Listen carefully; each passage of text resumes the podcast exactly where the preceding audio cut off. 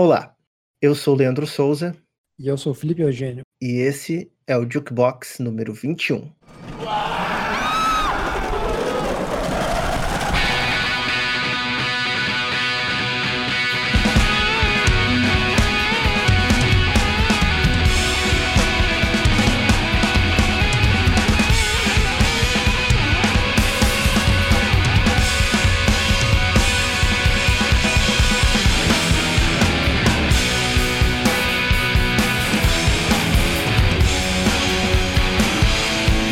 Caramba, 21, quem diria? Olá pessoal, bom dia, boa tarde, boa noite, seja lá qual for o momento do dia em que você estiver nos ouvindo. Seja bem-vindo ou bem-vinda a mais um Jukebox, edição número 21, Lipe.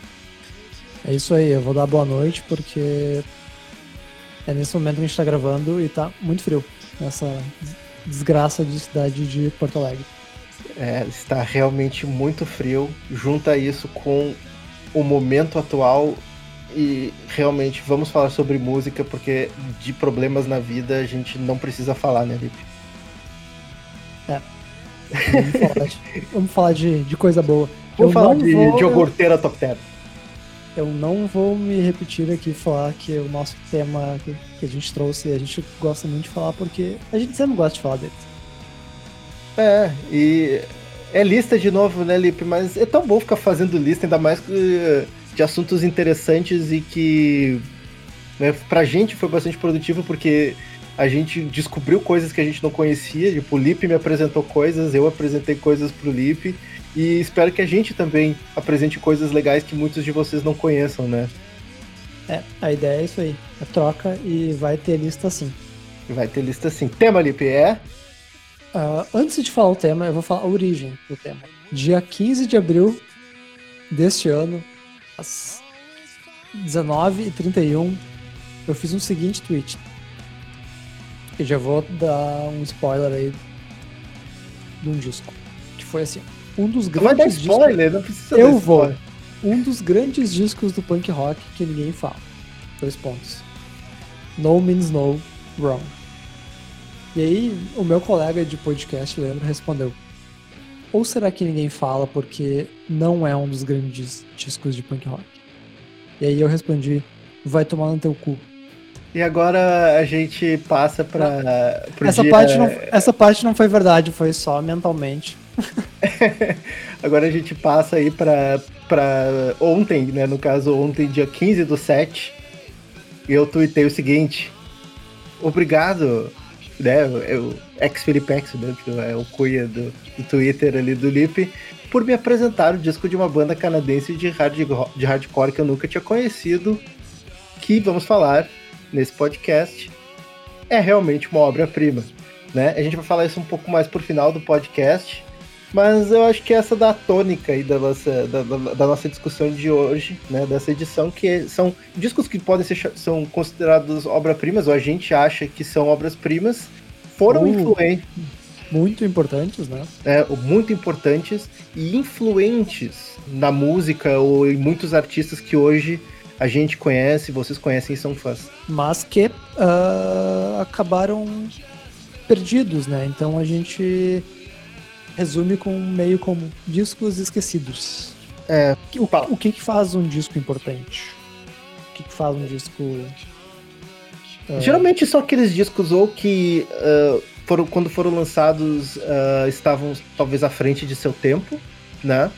Um caso, por exemplo, é o Spider-Land do Slint, que só foi ser reconhecido muito tempo depois da sua do, da época do seu lançamento original, né? Mas hoje é um disco muito reverenciado, né? E cultuado, exatamente. Então, existem discos que receberam o resgate devido, mesmo depois, muito tempo depois, né? E hoje são vistos como uh, documentos essenciais, álbuns essenciais.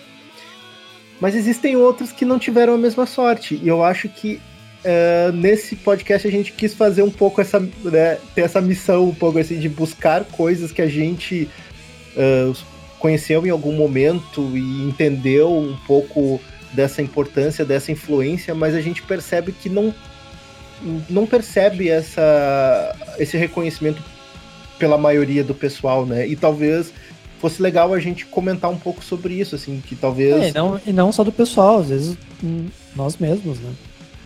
Sim, uh, sim. E, e, a nossa listinha aqui, ela é bem equilibrada até. Equilibrada no ponto não. Nós não somos as pessoas que só ouvem coisas lá do B que obscuras que nem estão no Spotify, só, só encontra em Bandcamp. Não. Alguns discos que estão aqui são até presentes em, em listas, listas do tipo meu e um disco. E a gente até buscou fundamentar. Né? E a gente até buscou fundamentar também isso um pouco mais, assim, até de buscar uh, depoimentos de, de artistas que hoje têm, né, tem, tem uma base grande de fãs e tal, que são mais conhecidos do pessoal e que reconhecem a influência né, dessa, dessas bandas que talvez uh, a grande maioria das bandas que a gente vai citar aqui vai no máximo até os anos 90, né? Então era uma época que talvez não tinha uma grande distribuição, ou não, não existia a, mara, a maravilha, maravilha entre aspas, da internet, né, para fazer eles serem mais conhecidos. E, e, então acaba se perdendo um pouco, né? Sim. E dessa vez, para não deixar tão longo o programa, a gente fez algo totalmente inédito pra gente. que não é trazer 10 discos, foram 7. Embora alguns ficaram de fora, e até né, podemos ter uma próxima edição também desse tipo de, de, de podcast. Até é legal também, né? Se o pessoal, te, se você, nosso ouvinte, tem essa percepção acerca de um disco que você gosta muito, pensa assim, pá, eu amo esse disco, esse disco foi muito influente para muitos artistas que surgiram depois, mas eu não vejo o pessoal citando. Pô, manda pra gente, a gente, talvez a gente Por favor, mande. Talvez a gente não conheça também, sabe? Até porque a gente já tem uns quatro nomes aí guardados para uma próxima edição e se quiser mandar aí participar, já aumenta a nossa lista. Isso aí. Lipe, antes da gente entrar na discussão, os nossos recadinhos? Redes sociais do Jukebox. Instagram.com barra Jukebox. J-O-O-Q-B-O-X. E vale pro Facebook também. É, isso daí. Estamos... endereço. E para quem nos ouve tanto no Spotify quanto no podcasts da Apple, segue a gente para receber sempre em primeira mão os episódios. Pois é, eu acho que até dessa vez vamos citar os nossos uh, tweets. Se alguém quiser conversar sobre música, a gente está sempre tweetando alguma coisa sobre música por lá. Eu tô, intensifiquei a minha, a minha atividade no Twitter até para conversar mais com o pessoal. A propósito, quem aí usa o Twitter, não, eu não sei como vocês vão responder, né? A gente já falou aí de Instagram, as redes estão abertas. Mas quem gostaria de ter o Jukebox de volta no Twitter? Tá, fica essa pergunta aí. Leandro responde pelo arroba bolotaites. Isso aí. E, e eu respondo pelo arroba x ph Felipe X. Isso aí, ex Felipex. Também conhecido assim. Mas isso aí.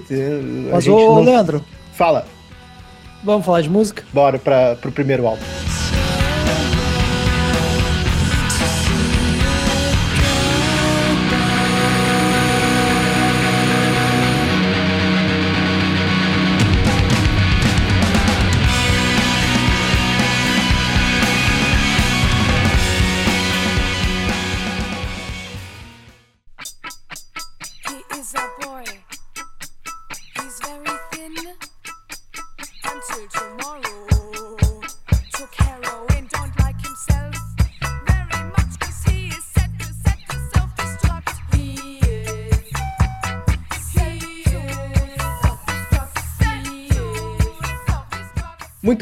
Indo para o primeiro álbum, até a gente não comentou no, no bloco inicial aqui, né, na nossa introdução. Vamos seguir uma ordem mais ou menos assim, do que a gente percebe que ser um pouquinho mais conhecido até o que a gente percebe como menos conhecido, né?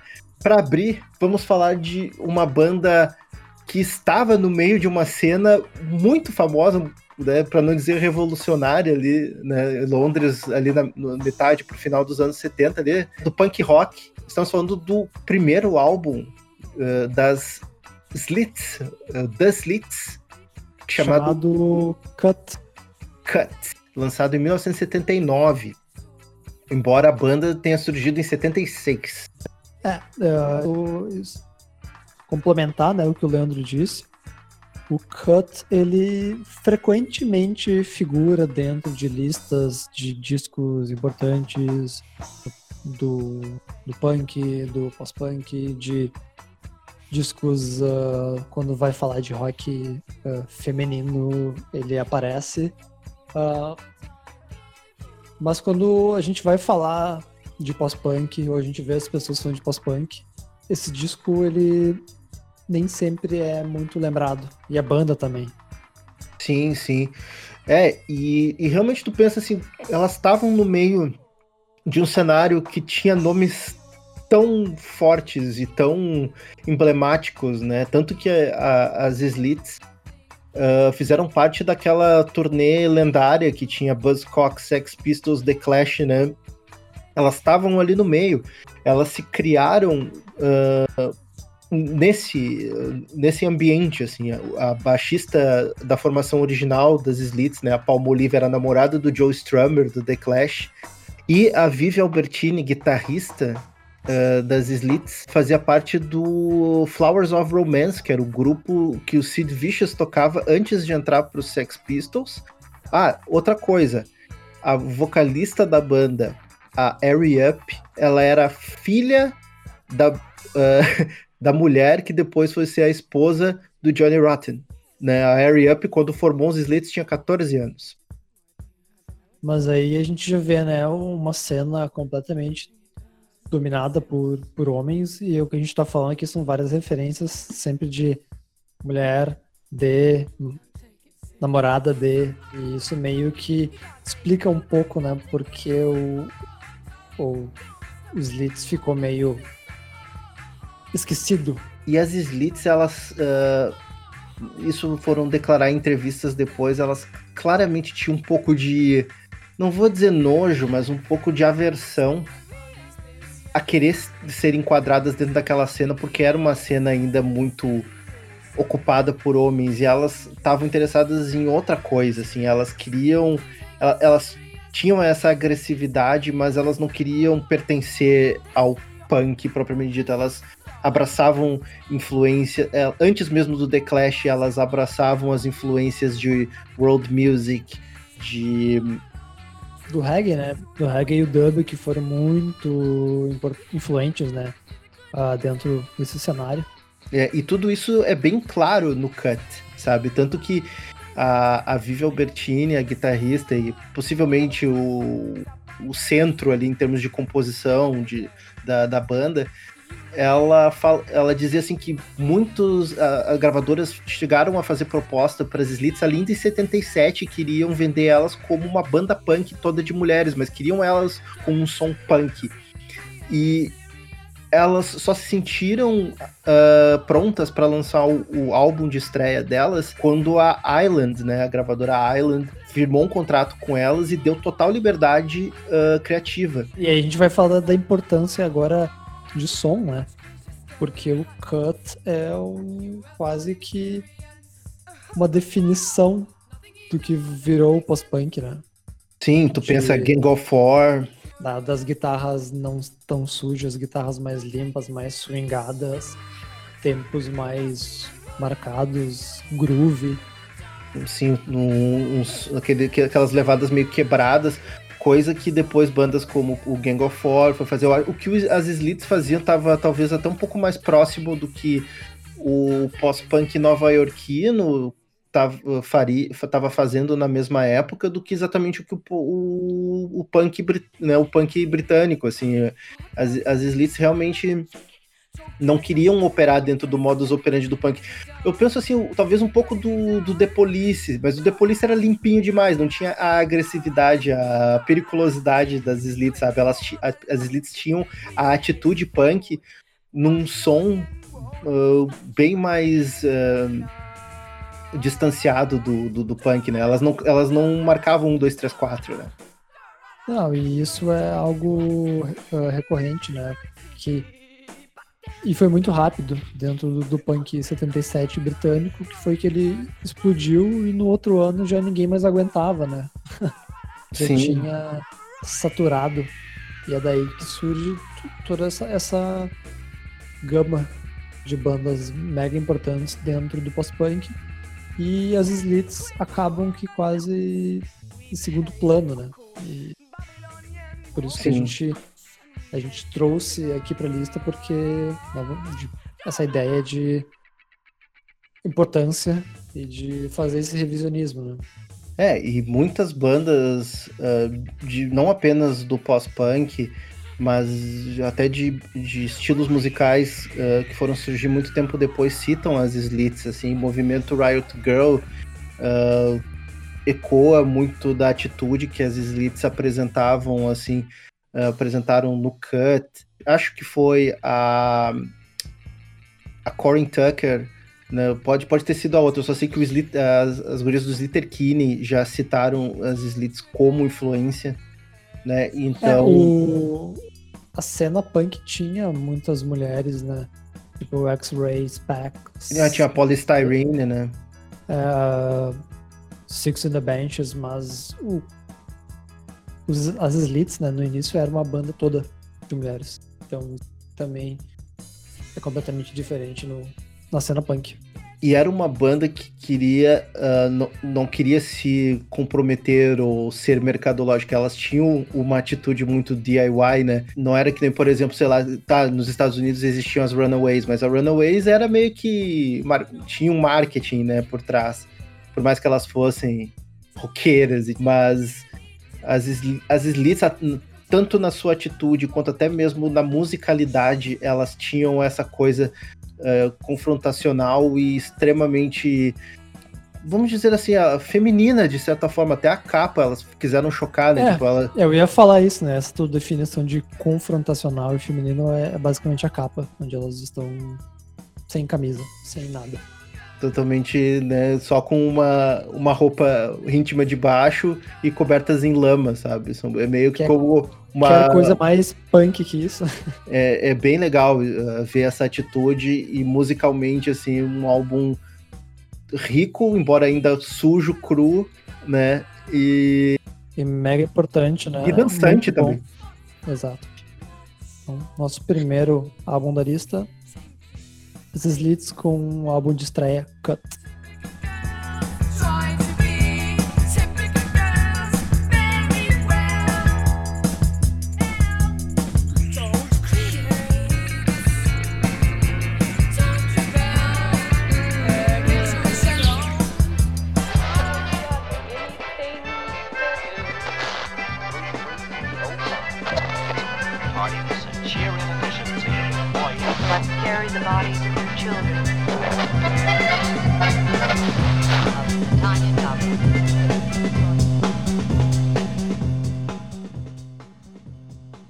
Nosso próximo álbum uh, aqui está marcado também como o mais antigo de todos que nós trouxemos. E aqui é o disco, eu acho que a gente trouxe mais pela importância histórica do que de fato um disco que a gente que nos dá um certo prazer em ouvir. Ele é muito funciona muito mais como curiosidade e descoberta. Mas tem muita gente que cultua esse álbum, né, Lipe? É, diferente da gente, tem, tem bastante gente que gosta. E a gente vai falar aí dessas pessoas, dessas uhum. bandas principalmente, né? Uh, eu tô falando do disco de estreia do Silver Apples, lançado em 1968. Isso aí, faz tempo, hein? Esse álbum aí, uh, desse duo, né? De duas pessoas. De hum, Nova... Formado em Nova York, né? Nova York, é. E para muitos, é... para muitos não, mas tipo, para aqueles que cultuam igual, né, e lembram da banda, são os precursores ou visionários de vários estilos musicais que hoje são cultuados, né? Tipo, uh, crowd rock e principalmente o eletrônico, né? É, eles são essa linha que liga o rock com a música eletrônica antes mesmo do surgimento do crowd rock que é o tal movimento alemão que, que normalmente é acreditado por, por ter criado esse vínculo, né? né? Essa questão de repetição, a música usada como um elemento para evocar um transe no ouvinte, sabe?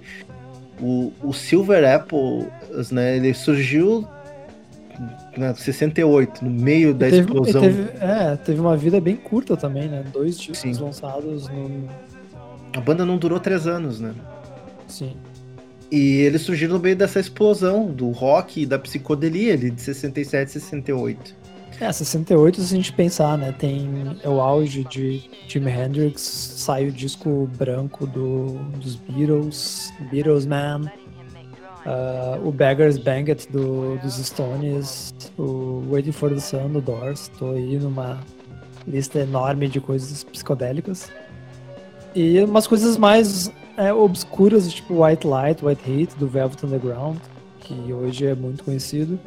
E Blue Cheer, que fazia o, um dos precursores do, do, heavy metal. O Silver Apples fez um bagulho assim, olha, sonora, sonoricamente diferente de tudo isso, muito antes do seu tempo. Sim, e isso se deu principalmente pelo setup deles, né? Tipo, os instrumentos que eles utilizavam para fazer a música deles, né? Eles eram, eram dois caras, né? O Simon e o Danny Taylor. É, eu não sei se é Simon ou Simeon.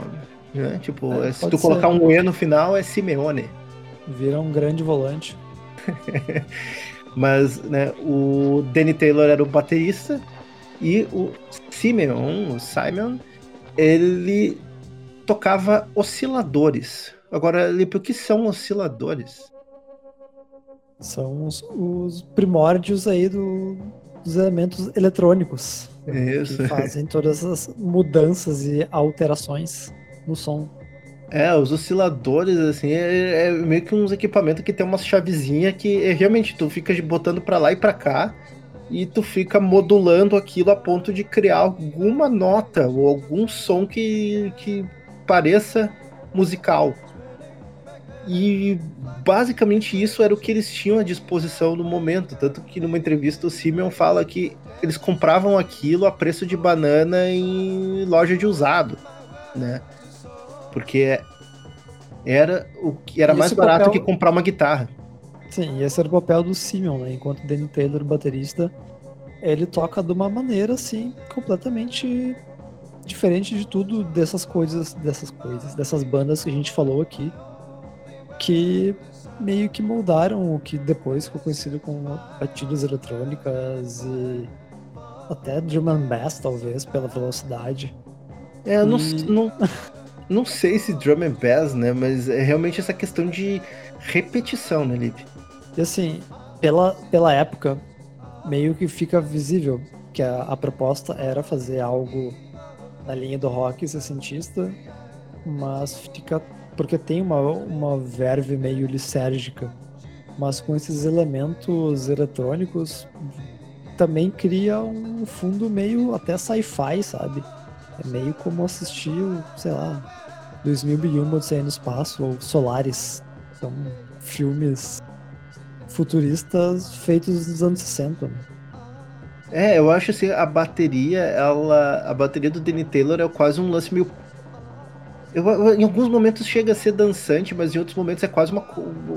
É só uma levada propulsiva, assim, sabe? Tipo, um ritmo que que segue a de Infiniton, assim, se deixar, dura 10 minutos, só que as, as faixas não vão por mais do que 3, 4 minutos.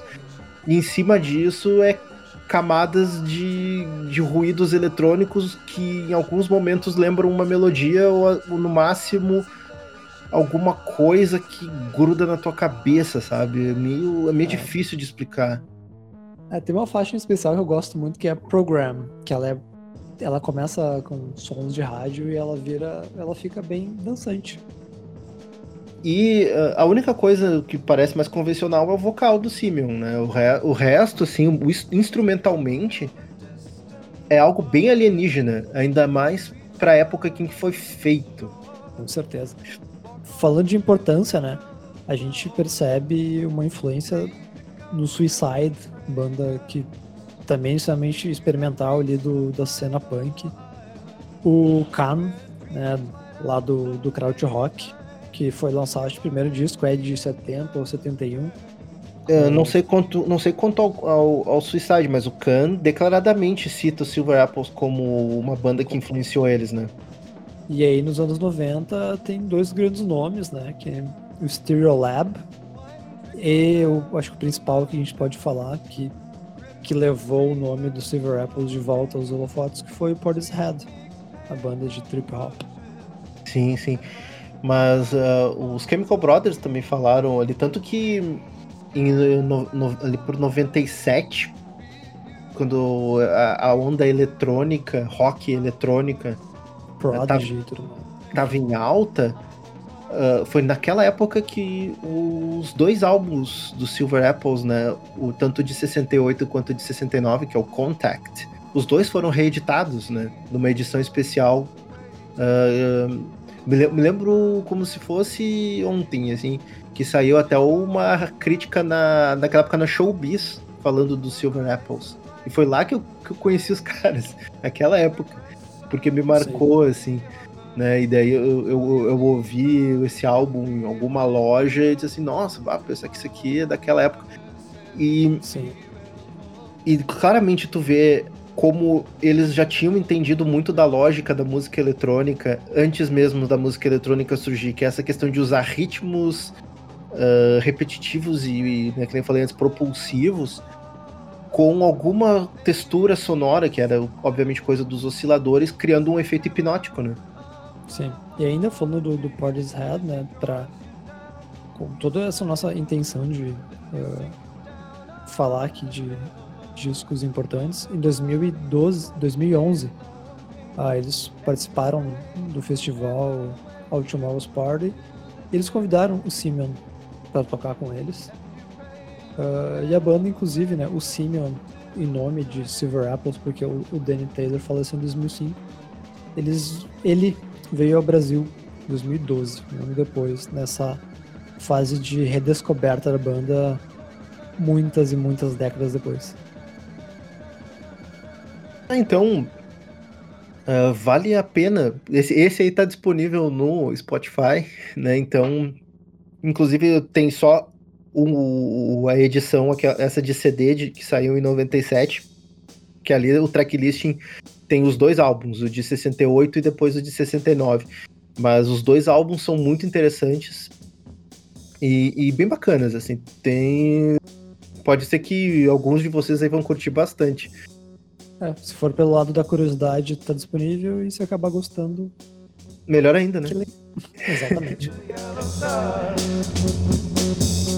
Waving sunbeams in the air, weaving golden spells that run, magic fingers through my hair.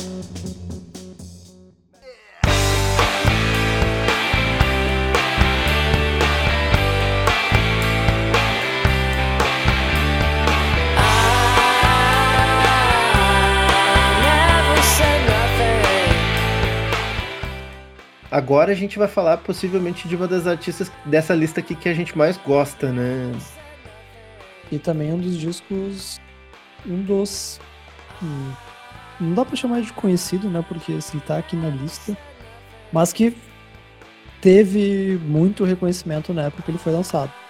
E teve também até um, uma tentativa de resgate uns dois anos atrás, quando completou 25 anos, né? Inclusive a Matador uh, lançou um box set dedicado ao álbum, algumas reportagens saíram na mídia falando do aniversário do álbum. Mas aí. O álbum, o álbum em questão é o disco de estreia da cantora Liz Fair, chamado Exile in Guyville. Cantora e compositora, ali, é sempre bom. né, porque eu acho que esse, é, é, esse é um dos principais elementos uh, que fizeram o, Exile em Guyville quebrar algumas boas barreiras e, e, se tornar influente nos anos que vieram depois, né? Sim, uh, a forma, né, da, da Alistair encarar a música de uma forma repetitiva aqui, mas pessoal e totalmente franca, aberta, né? É, eu acho assim de traduzir ou recodificar o indie rock do início dos anos 90 para uma ótica totalmente feminina, sabe? Ela ela abriu essa porta, né? Com esse com esse álbum assim. Porque se tu for pensar o que tinha de rock feito por mulheres até então, eu acho que era a cena de Washington ali de Olímpia, né, que era totalmente diferente do que a Alice Fair tava, tava proposta a fazer, né? Se for pensar ali, o Bikini era- Kill era, era agressivo. Riot Girl, né? Team Dresh. Era realmente, é, né, era, uma coisa mais militante, né? A Alice Fair, ela tinha uma abordagem um pouco mais sutil. Sim, e um, um gênero até que ela usava, né? Que era Girly Sound. É, que segundo a própria Alice Fair era uma era uma crítica, né? Era uma era digamos uma um sarcasmo, uma crítica sarcástica a, a inclusive a cena musical em que ela estava inserida, porque ela é de Chicago. E segundo a Fair, ela era muito amigo do pessoal do Urge Overkill, que também é de Chicago. E eles, eles chamavam Chicago, da cena roqueira de Chicago de Guyville, né? Então, Sim. Aí já dá um indício, né, do, do título do, isso, isso mesmo. do álbum. E ela daí pegou aquela cena indie rock da época, Pavement, até outras coisas ali que tinham se- semelhantes na época. Eu acho que, eu acho que o mais, mais relacionável era o Pavement, né? Assim, de questão de ter letras super sarcásticas, ah, com sacadas interessantes. E um som mais despretensioso, né? É, um som, um som despojado, né? Despojado. Ah, e eu acho que esse é outro elemento, né? O Pavement lançava os discos pela Matador. Ah, o primeiro disco do Pavement é de 92, o primeiro disco deles Fair, também pela Matador, é de 93. Ambos estavam na mesma cena, na mesma gravadora, no mesmo período. Mas o que acontece é que o Pavement consegui, conseguiu, ou as circunstâncias os tornaram extremamente cultuados e visíveis, né? Enquanto o disco da Alice Fair, a gente fazendo pesquisas e resgates históricos, a gente viu que ele teve um reconhecimento de crítica muito grande. Sim. E a gente viu também, né, que, que a crítica ajudou a enterrar um pouco o nome da Alice Fair com, com o passar dos anos. É, e, mas eu acho também que tem outra coisa assim do.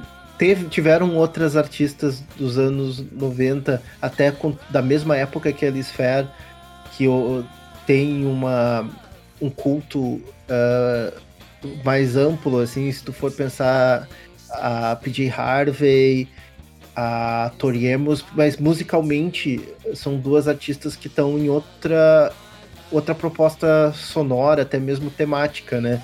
Tipo, a, a PJ Harvey é mais ah, densa, é mais. ah, Mas aí tem o caso da, da Fiona Apple, né? Que Sim. pega essa porta aberta pela Alice Fair e se aproveita muito bem. Com méritos.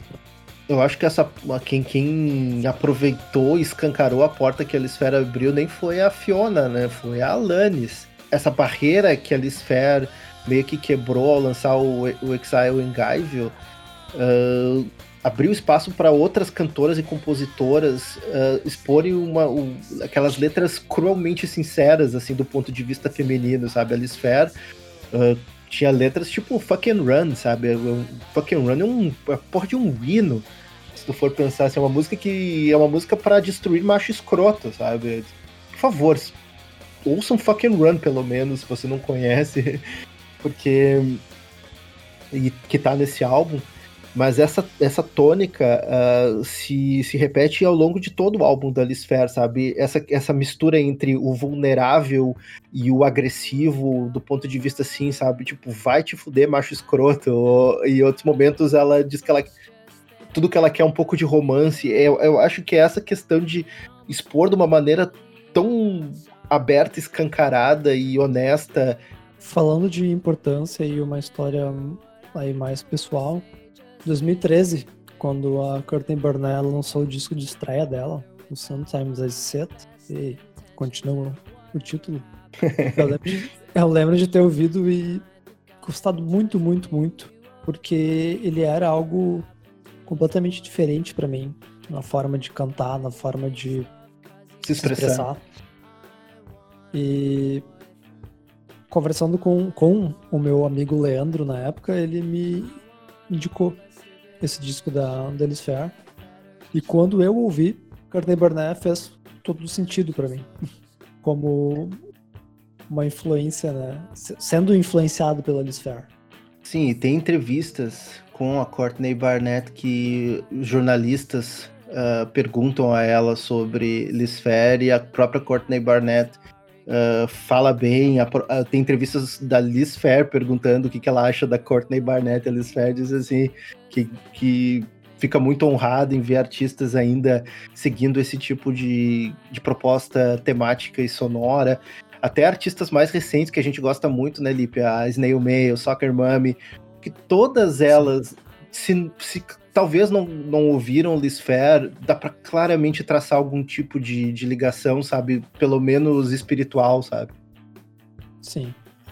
Então a gente deixa aí a dica. Ouçam Exile in Guyville.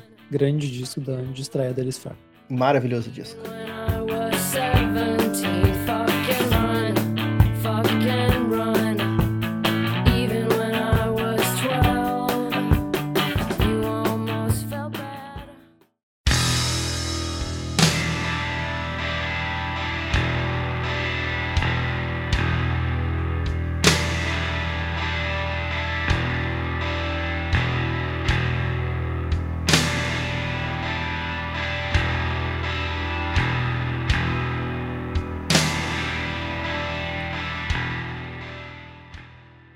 Porto Alegre, noite. Sensação térmica de 3 graus. Esse é o clima perfeito para falar sobre esse disco. Clima perfeito pra falar sobre esse disco. Não sei se é o clima perfeito pra ouvir esse disco. É, aí fica um pouco mais complicado. É, agora vamos falar Mas de uma... é a paisagem sonora do disco de estreia da banda Coldane, chamado Frigid Stars. o Coldane, né? Eles são de Nova York, né? Isto. Formados em 89, lan- lançaram já o disco no segundo ano, né? Originalmente um, um trio, né? Uh, Steven Immerwar, baixista e vocalista, John Wangle, guitarrista, e o Chris Brokaw na, na batera. Pelo menos essa era a formação nesse primeiro álbum, né? E, bem, o que a gente tem pra falar é que, assim, pioneiríssimos do, dos gêneros mais tristes possíveis, né? É, Slowcore e o Sadcore, que já, tá, já traz a tristeza no próprio nome. Inclusive, vamos fazer um jabá nosso aqui, né? Podcast Jukebox número 17, exclusivamente sobre música triste. E a gente uh, comeu bola em não falar desse- muito desse estilo, né? Ou Dessas bandas aí que. Uh, Bom, não- o, o nosso, o nosso tema hoje é esse, né? Discos esquecidos. Acabou não É. entrando na lista. É verdade. E, mas não apenas eles foram pioneiros na, na gênese de um estilo, eles deram, o, o- digamos, um passo para algo que foi se tornar extremamente popular no final dos anos 90 e hoje muitos de nossos ouvintes são fãs que é o pós-rock, né? Exatamente. Ah, eu acho que se a gente botar num contexto, assim, ah, a gente falou aqui de pioneirismo em slowcore. Nossa, que frase bonita.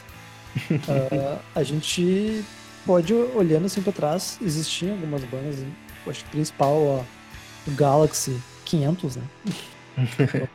do automóvel, que fazia já um som triste e devagar. Ah, mas foi o Codeine assim que condensou e criou meio que o padrão porque ficou conhecido como slowcore, que é o nome sugere. Canções bem lentas, bem marcadas ah, e que não são muito espalhafatosas, vai sempre no caminho mais devagar. E por isso esse cenário que a gente falou de algo mais frio. pesadas, aflitivas, sabe? Sim. Assim, porque Ahn, se tu for pensar assim, muitas bandas que estavam ali mais ou menos na mesma época, ali, contemporâneos do Coldini. Vale lembrar que o Coldini só durou, durou, durou cerca de 5 anos ali, né? Tipo, foi de 89 a 94. Eles só lançaram dois álbuns e um EP. É, a gente tem, tem outros nomes, né, que vieram de- depois, o, até o Red House Painters, que é a banda aqui, onde vai o Mark Kozlek. É, o e Red- House Painters tem, um- tem uma boa turma que curte, o Low também tem, tem uma boa base de fãs, né? É, Ah, o Red House lançou um disco 91 primeiro e o Low 94. Mas o Red House, ao meu, ao meu ver, ele se relaciona bastante ainda com a ideia do, do Galaxy, assim, que ainda tinha uma Sim. certa camada ah, psicodélica, dream pop, assim, sabe? E eu acho que o, o Codeine ecoa mais no low, aquela coisa seca, gélida, árida, sabe? Porque ele falou, cada compasso é uma paulada, né, assim. Sim, é, é marcado por essas grandes. Cada compasso marcado da bateria e de baixo é uma, um arretaço. E entre cada uma dessas porradas entra ah, aquele. a guitarra, né? Extremamente ecoante. ah, que, que preenche esse espaço quase que glacial, né? Entre, uma- É. entre um compasso e outro. E uma guitarra que a gente ouve assim. ah, ela lembra muito o, jeito até do Neil Young de tocar. Uma das coisas legais no som do, do Codeine. É uma Ah, coisa meio, meio Cortez the Killer, só que do pós-apocalipse, assim, sabe? Uma coisa desoladora. faz um contraponto né, entre ah, esse baixo e bateria muito pesada e entra essa guitarra que fica meio que flutuante e vocais assim bem desesperançosos, né? Sim. É, e, e algumas músicas têm melodias, assim, super bonitas, sabe? Com os acordes abertos, que até ecoam alguma sensação mais. ah, mais emocional, sabe? Mas ao mesmo tempo tem outras faixas no Frigid Stars que. o- são mais sutis, tem guitarras um pouco mais dedilhadas, e, e daí eu, eu, eu, eu sou obrigado a fazer uma relação com coisas que o Mogwai foi fazer muitos anos depois, assim, sabe? Aquela coisa extremamente seca, me- melancólica, porém sem nenhum espaço para qualquer sonho, sabe? É, é muito, sei lá, é uma melancolia mu- muito destilada, sabe? Não sei se não sei se definir isso com uma palavra específica. Se a gente vai falar de pós-rock, que já foi citado, né? Ah, o Codeine tem uma semelhança muito absurda com o Slint, que foi lançar o Spiderland um ano depois. Sim. Ah, e tem toda essa importância no, pro Mogwai, que inúmeras vezes já citaram tanto o Codeine quanto o Low, né, as bandas de slowcore e o The Four Carnation, como influência. E quando a gente ouve os dois primeiros álbuns do, do Mogwai, ah, fica muito claro Especialmente o a Camon da Young, né? Assim, o- a abertura do Command Young, a música Code, poderia estar presente aqui, né? sim. Mas, falando de importância, né? ah, olha eu repetindo frase. Mas o Coldane meio que definiu o gênero. Eles não eram extremamente lentos. Outras bandas ah, tornaram as coisas mais lentas ainda. Mas ah, a importância desse disco, né, para esses estilos, ela é inegável. Só que a gente vê muito se falar de Low, ah, do Red House e, e o Coldane às vezes acaba se perdendo. É, e o Coldane talvez não quis também seguir muito adiante, tanto que a banda durou pouquíssimo tempo. O, baixista da banda, que era o, o principal compositor ali, quis se dedicar a fazer outras coisas, e os integrantes, os outros integrantes também ti- tinham outros projetos para os quais eles foram depois, né? Tanto até tem um que o Lipe gosta muito, né? O Juno 44, né? Sim, uma das minhas bandas favoritas de pós-rock, formado pelo baterista, né, o Doug Sharin. Isso. Então, talvez a banda durou o tempo que deveria ter durado. É um lance meio slint isso, né? Assim. Mas sem, sem a parte de ter recebido o reconhecimento depois. Bem colocado. E daí por isso que a gente tá comentando aqui, né? Se você não conhece Coldine aí e gosta de um rock uh, extremamente melancólico, pra ficar um Tristonho. Né? Gosta do gosta do Slint, gosta do Mogo aí quer ouvir aí uma banda que fez isso, né, pioneiramente.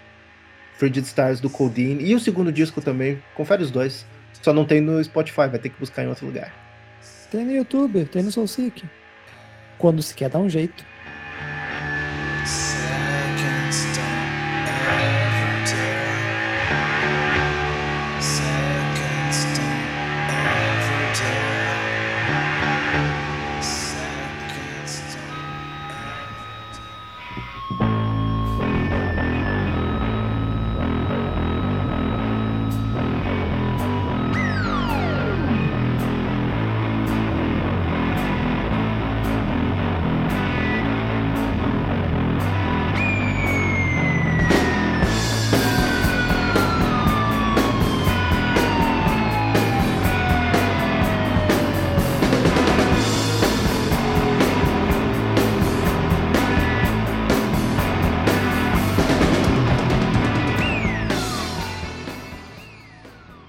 Melancolia, do, do gelo, da, do deserto, da aridez pra, pra lama, pra, pra, pra chinelagem, dedo no cu e gritaria, Lipe. Exatamente. Estamos falando da banda Flipper. Flipper, eu, álbum, também álbum de estreia, Flipper. também conhecido como Generic Flipper, né? Sim. Sem essa banda, a gente possivelmente não teria alguns estilos musicais sujos, como grunge e Sludge. rock. Principalmente. Daria pra resumir nisso, né? Se não tivesse Flipper, provavelmente não, a gente não não teria o, o grunge hoje em dia. Muita gente acredita o, digamos a, a ideia do grunge a- aos Melvins, né? Mas nem, pouca gente sabe que o disco de cabeceira do Buzz Osborne é esse aqui do Flipper, né? Exato. E esse paralelo que eu, que eu ia fazer, né? Paralelo não, mas o, a linha cronológica. Eu sou muito fã de Melvins e eu conheço Flipper por causa do Melvins, porque sempre que possível o King Buzzo fala de Flippers. Eles têm covers da banda e, e tudo mais. Esse álbum de estreia, logo a primeira faixa ever, tu pensa assim, isso é Mudhoney muito antes do Mudhoney, né? Daquela aquela música uh, desconjuntada, é punk, é rock and roll, mas tem alguma coisa errada com aquilo, né? E é um desarranjo e não só no no âmbito musical. É um, uma música capaz de, de dar uma dor de barriga, sabe? Não tá preparado. É, é um compromisso, assim, muito diferente, né? A gente não falou que o, os, uh, o Flipper é de São Francisco, então tá ali na Califórnia e era mais ou menos contemporâneo de toda aquela movimentação do, do punk californiano da época. E até o Lipe né, já tinha comentado assim, tipo, eles não foram os únicos a querer pegar o punk rock e deixar ele mais lento.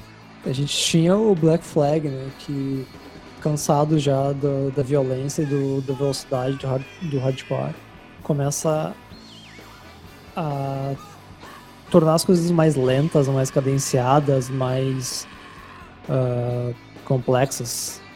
E o Flipper traz essa ideia de fazer tudo muito devagar, mas tudo extremamente sujo, grotesco. por uma outra ah, lente, assim, né? Eu, eu até, quando eu ouvi, eu vi o Flipper, assim, eu fazia algum, até alguma, al- algum paralelo com a garageira, né? O rock garageiro dos, dos anos, do, do final dos anos 60, ali, coisa tipo The Sonics, os próprios estúdios, sabe? Misturado ah, com a parte punk do início dos 80, sabe? Eu acho que essa é o, é o mix ali de, de, de, de ideias, assim.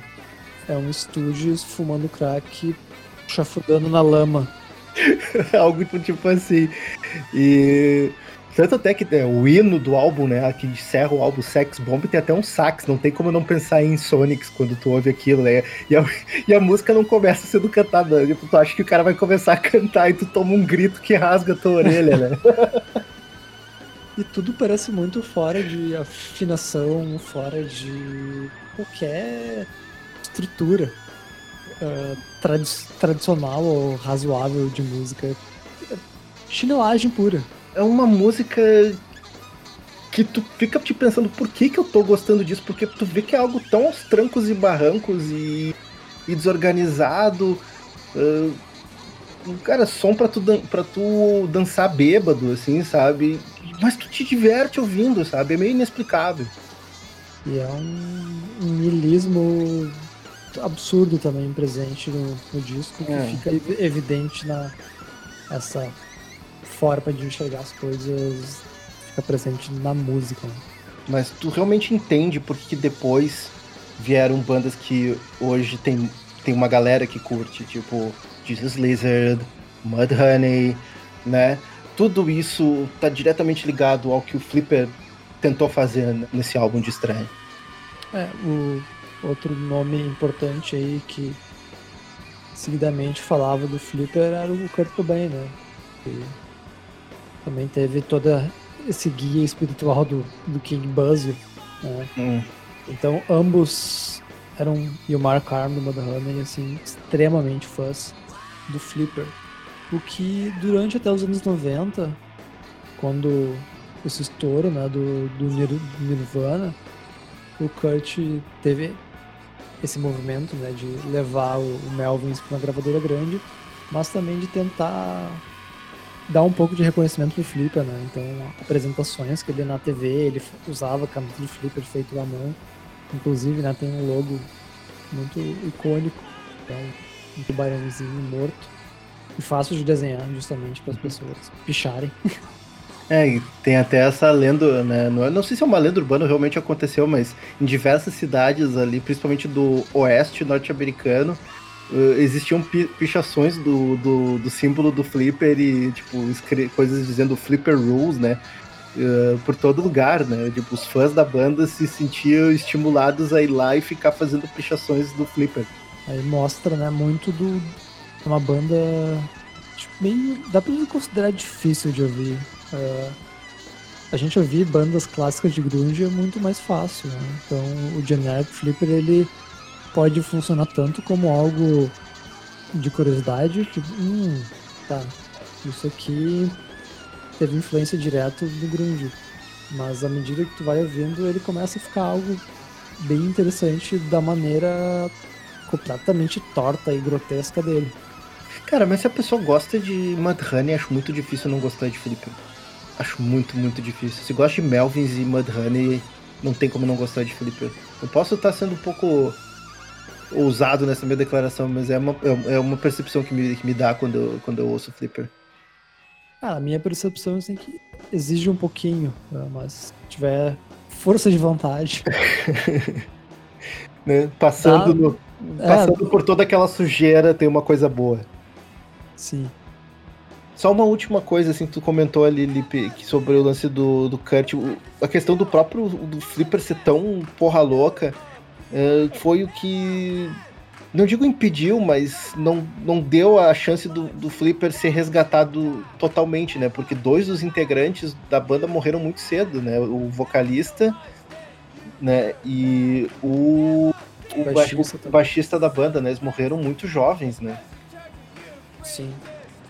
Pô, acho que toda essa natureza da banda selvagem e descompassada É, certamente tem um impacto, né? E aí também essas duas vagas foram bem preenchidos. preenchidas por nomes conhecidos, né? Como o Chris Novoselic do Nirvana e o David Yall do Jesus Lizard já fizeram apresentações com a banda nessas tentativas, né, de ah, revisionismo e o reconhecimento atual. Sim. Mas acaba que a gente botou aqui na lista porque a gente percebe também que é uma banda pouco falada, pelo menos nos nossos círculos. né? É, então vale a pena conferir ali. Esse tem no Spotify aí. Flipper, Flipper, né? Boa sorte. Ever wish the human race didn't exist? Then realize you're one too.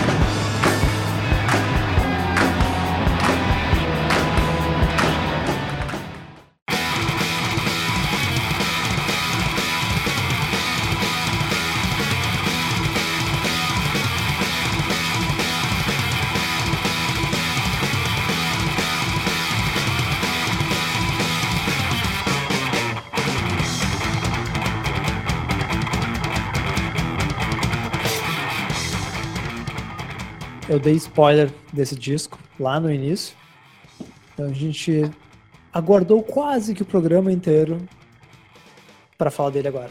Tu tá esperando, né, pra eu finalmente me retratar agora em detalhe, né, da, da- daquela zoeira que eu fiz contigo quase quatro meses atrás, né, Lipe? Tu realmente é um cara rancoroso. Este momento é meu.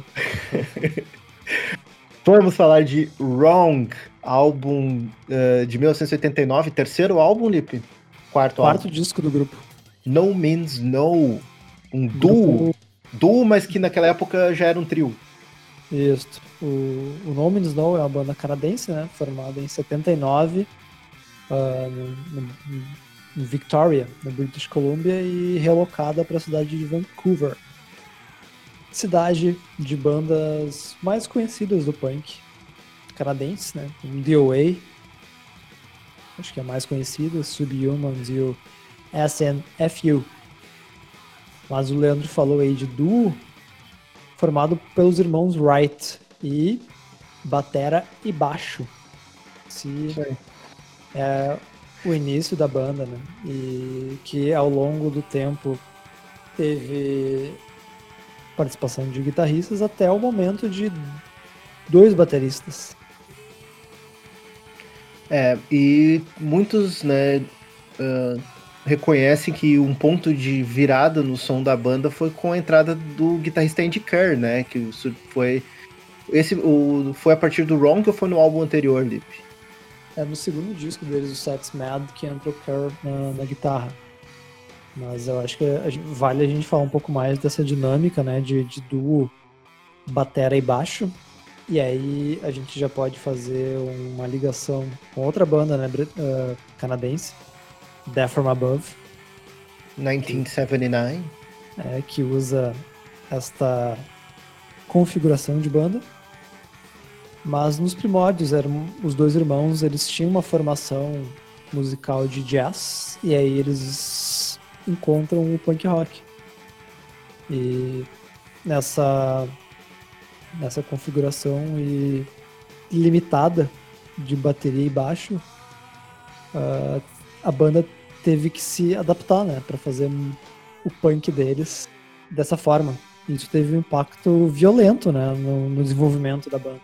É, e isso já é algo bem específico e à parte, né, do vamos dizer praticamente todo o, o punk rock ah, daquela época, assim, porque o punk rock, uma das características principais é não exatamente ser um estilo musical de ah, com músicos proficientes, né, com técnica elaborada. Já Se quiser pode, né, mas é, mas não, Já- não é um pré-requisito. não é um pré-requisito, né? Ou pelo menos não demonstra muito quando na hora de tocar. Já o No Means No, eles de certa forma usavam essa, essa, essa qualidade deles, essa qualidade técnica deles com os instrumentos, por causa dessa formação do jazz, e usavam isso para um para uma linguagem, traduzir isso para uma linguagem punk rock, né, de agressividade, assim, de Que complexidade, né? e incorporavam outras coisas, né, que ah, não- muitas bandas ainda não tinham. Sim, e o que esses rapazes tinham de técnica, eles tinham de esquisitice também, né? E o Wrong, o disco de 89, é tranquilamente considerado o ponto alto da carreira da banda. Depois de Sim. alguns, alguns trabalhos, né, eles chamaram a atenção da Alternative Tentacles, né? É famosa gravadora do Gelo Biafra dos Kennedys. Ah, e esse disco foi lançado por este selo. É, e muitos eh, fãs entusiastas de hardcore e- ou punk rock fazem uma ligação do Wrong como um precursor, um, um disco visionário do que seria o jazzcore muitos anos depois, né? E até mesmo bases do, do pós-hardcore. Sim. Acho que se a gente for falar aí de, de, de nomes, né? ah, o Minutemen, por exemplo, banda clássica, né? De, de hardcore, punk e muito mais que isso, né? Aquela mistura com, com jazz e funk, né? O No Means No é quase que uma continuação mais complexa ainda disso. Só que em vez de das guitarras mais limpas, tem toda o groove e quebradeira com umas guitarras cortantes peso. É, e o Minutemen, por mais que eles, eles tinham essa coisa técnica, eles ainda, ah, vamos dizer, tava tudo bem. Essa palavra é meio complicada de dizer, era compartimentalizado, sabe? Tipo, eram as músicas curtas, objetivas, direto ao ponto, né? Sim. Já o No Means No, esse disco, ele dá uma, ele dá uma sensação dinâmica muito mais rica, assim, sabe? Dentro de cada música, sabe? As músicas Não, não economizam. tem músicas super curtas e extremamente agressivas, tipo a terceira faixa, que eu acho uma coisa assim, ó, de um esculacho, eu esqueci o nome agora da, da, da- da terceira faixa aqui, que é uh, Brainless Wonder, é uma das coisas mais agressivas que eu ouvi em muito tempo, sabe? Que mistura umas levadas meio uh, trash metal com um funk, com uma levada funkeada muito louca, assim, é difícil até explicar né? E Sim. tem, outras, e tem outras coisas que é meio sludge, e, e outras que é punk rock super simples, porém divertido, e outras super melódicas. É, tem esse senso melódico, como The End of All Things. Uhum. E aí depois já passa por uma chinelagem de Big Dick. E toda essa parte, não vou dizer nem humorística, mas é sarcástica e escrachada, né? Do nome de Snow. Ah, e o ponto mais alto né, do disco, que é Rag, Rags and Bones. É uma música que vai tomando caminhos estranhos e mudando não o andamento, mas sempre o riff. Então, se prestar atenção nessa música, ela é admirável. E por mais que seja um disco que atire em diversas direções, inclusive algumas direções que provavelmente nem existiam ainda na época, ah, tudo parece super coeso, assim, eu até comentei com o Lipa esses dias, assim, é daqueles álbuns que tu fica esperando uma faixa ruim e simplesmente ela não vem, sabe, assim, tu- toda música te surpreende em alguma forma. Sim. E se a gente falar de, de termos, né? A gente pode falar aí de punk jazz, de ah, pós-hardcore. Eu acho que aqui é um dos pontos chaves, né, para o disco Wrong. Porque 89, se a gente pensar em pós-hardcore, nessa época a gente consegue pensar em Fugazi, né? Sim. além do No Man's Snow. Os discos clássicos, né, ou bandas clássicas de The Drive-In, uh, Refused, o que mais? Uh, Glassjaw, Blood Brothers, Drive Like The Who. Todos vieram depois, né?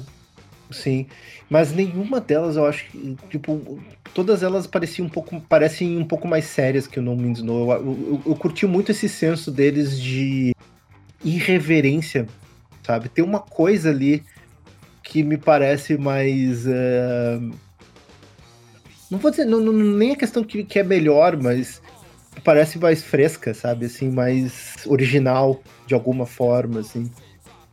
E é um Sim. álbum que, que eu, eu tranquilamente poderia dizer que foi feito nos últimos 15, 20 anos e não em 1989. Não parece de 1989.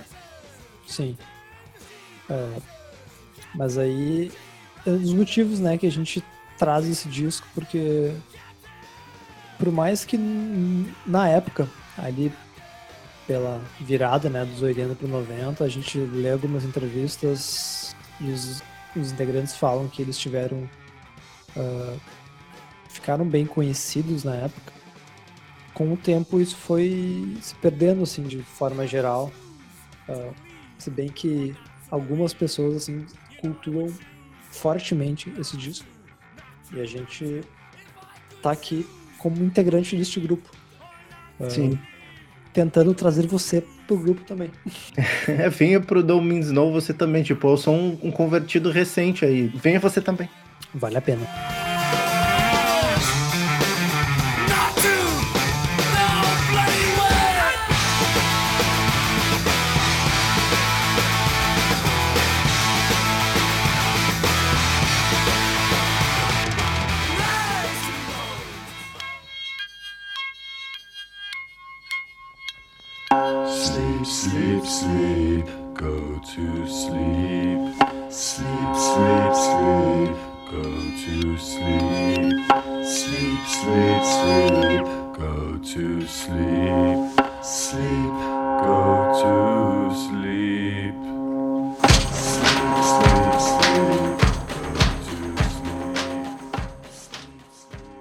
Reservamos a coisa mais esquisita pro final?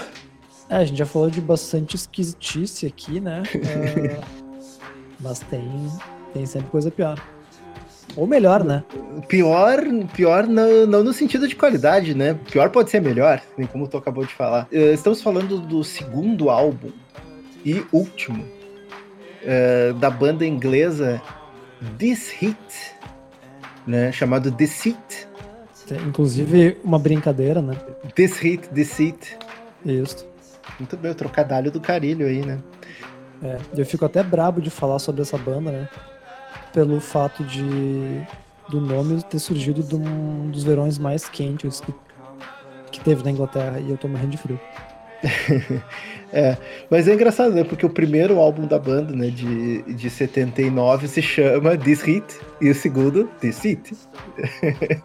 então, a gente até teve uma discussão antes, né, durante as nossas conversas para definir a pauta do, do, do podcast, se a gente ia falar do primeiro ou do segundo álbum.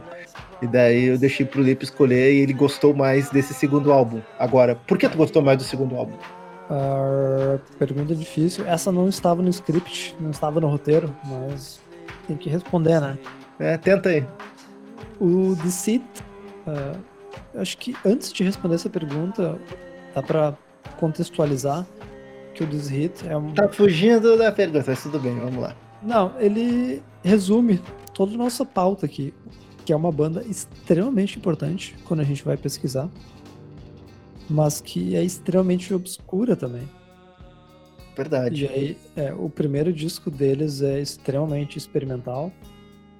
E o Deceit, ele, ao mesmo tempo que ele traz mais elementos, ele traz coisas mais orientadas para algo não tradicional, mas mais acessível. É, e o Então- segundo álbum tem uma. Tem, dá uma sensação de ser mais coeso, embora chega, a ser difícil pensar no Hit como uma banda musicalmente coesa, né? Mas eles ainda conseguem, quando tu pega um disco inteiro, ele faz sentido entre aqueles meio esti- não estilos, mas cenários e paisagens que eles andam. É, e o This Hit, né, nos dois discos, se tu for pensar, é, é uma banda que é muito, muito difícil. É um, é um tipo de banda que só foi realmente, vamos dizer assim, ser um, um tipo de banda que só foi ser compreendido depois dos anos 2000, que é tipo assim, uma banda que tu não consegue definir. Eles eram colocados no, no balaio do pós-punk da época, mas a banda flerta com coisas muito além disso, né, Lipe? A banda surgiu em 76, né? Ah, fez parte de todo aquele fervor do, do punk. Vamos voltar lá para o disco das Slits, né? Ah, e todo aquele papo de surge o punk e aí dá uma saturada. surge o pós-punk como resposta. Quando surge o pós-punk, parece que o Hit já estava saturado, eles já estavam fazendo o pós-pós-punk. E isso já, já, já mostra um- uma importância profunda até no que a gente conhece hoje como pós-rock. Sim, é uma, é uma banda que flertava com o, o eletrônico, com o psicodélico. Ah, eles claramente tinham alguma, alguma coisa ali que eles pensavam do Kraut, né? Porque Sim. só, só que eles. E não só o Kraut, né? E, e trazer, a gente falou de dub também nos Slits, eles também traziam isso. Por trazer isso, né? Eles, além de ser precursor do pós-rock, eles são precursores até do industrial. Sim, do No Wave, tipo, eles estavam experimentando com sons que o Swans iria fazer cinco anos depois nos Estados Unidos e né, do outro lado do mundo, assim. E o, o- o- coisas o movimento No Wave, ah, né, que era aquela coisa totalmente quebrava com com paradigmas musicais, coisas que, sei lá, o Glenn Branca estava fazendo em Nova York e tal, que o, ah, outras James Chance. James Chance, tu- tudo isso daí. O Disque estava fazendo lá na Inglaterra, talvez nem sabia da cena de Nova York, porque também era tudo meio obscuro e não existia internet, né? E, e esses caras estavam. É quase como algo de espírito do tempo, né? Dois Exato. locais fazendo coisas semelhantes, sem ter a noção. Até porque eu, eu acho que tem o, o, o em comum, né? Que é a origem punk. Sim. E a sensação muito do- quando ouvindo esse segundo álbum, né, o The Seat, é, é essa essa inquietude de explorar todas as possibilidades musicais que, que, é- que são possíveis, assim, sabe? De uma melodia agradável a uma música totalmente caótica. Tipo, tu- tu- a primeira faixa do álbum do The Seat é bonita, é uma tipo uma, uma cantiga, né, né? Ao mesmo tempo que ela é um pouco incômoda por causa de alguns elementos sonoros, ela, ela, ela, ela tem um- uma, uma, uma coisa meio cantarolável e bonita. E, sei lá, em algumas faixas depois é um experimento com volume de, de frequência, outra é uma gritaria infernal, né? Makeshift Swahili é um, um pedaço de inferno em forma de música. É muito louco isso. Sim. E quando a gente vai pesquisar sobre o disco, né? O Seat, ele é um disco conceitual. Ou pelo menos passa essa impressão, porque os próprios músicos falaram, né? Que eles viviam ah, bem naquele período de, de Guerra Fria e na iminência de uma guerra nuclear. E todo medo e angústia disso acontecer tá extremamente condensado dentro do, do disco, nessas faixas ah, que falam né, de, de temas bélicos e desses horrores.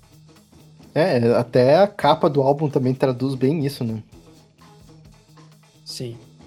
Ah, e aí, o Hit, né, como a gente falou, eu nunca tinha ouvido falar que quando a gente começa a pesquisar, o número de bandas que citam eles como influência é de um, é uma lista enorme e é uma lista de muito tempo que vai desde David Bowie. Essa me me pegou.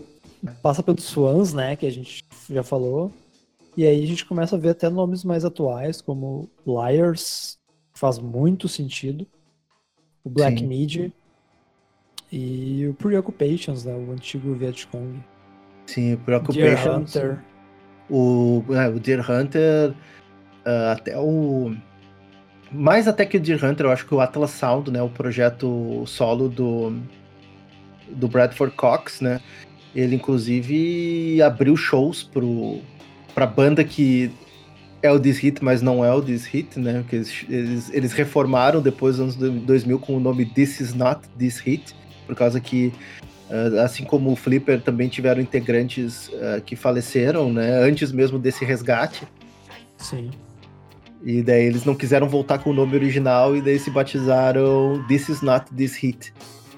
Um, e, e outros, até o, o, o Dan Snaith, né, que é mais conhecido como Caribou, também é, é fã dos caras, declarado. O Alexis Taylor, frontman do Hot Chip, também Animal é Collective também, o- né? o Eviter diz que a, o estilo ou, ou a, o desprendimento de estilos do This Hit foi, influ, foi muito influente por o que o Animal Collective quis fazer. Que o Animal Collective é uma banda que trans, se transmutou muitas vezes, assim.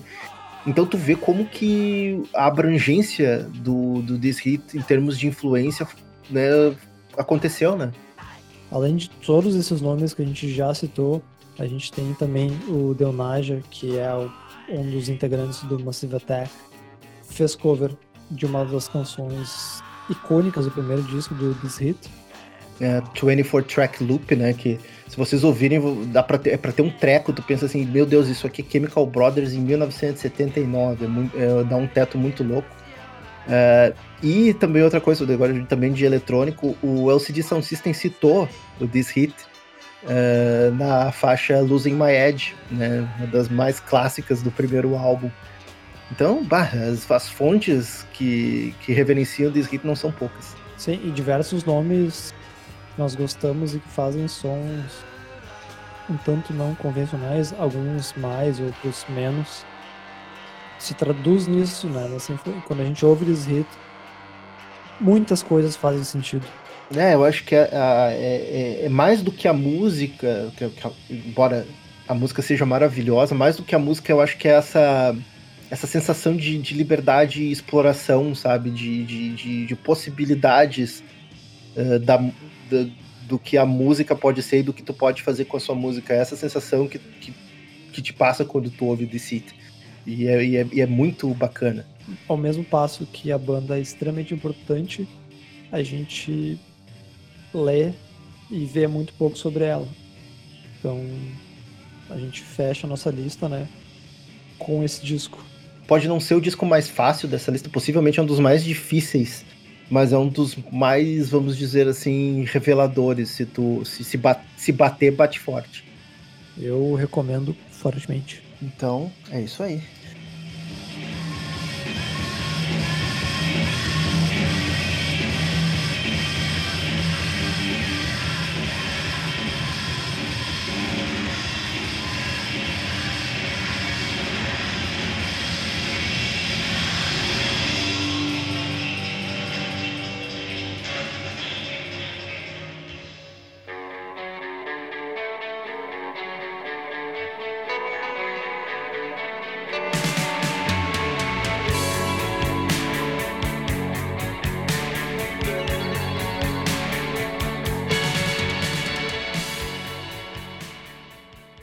Beleza, então, Lipe. Chegamos aqui ao final da nossa listinha de sete discos, né? Mas, nem que a gente comentou no início, já temos um, um pequeno saldo para uma próxima edição aí, num futuro próximo ou não tão próximo.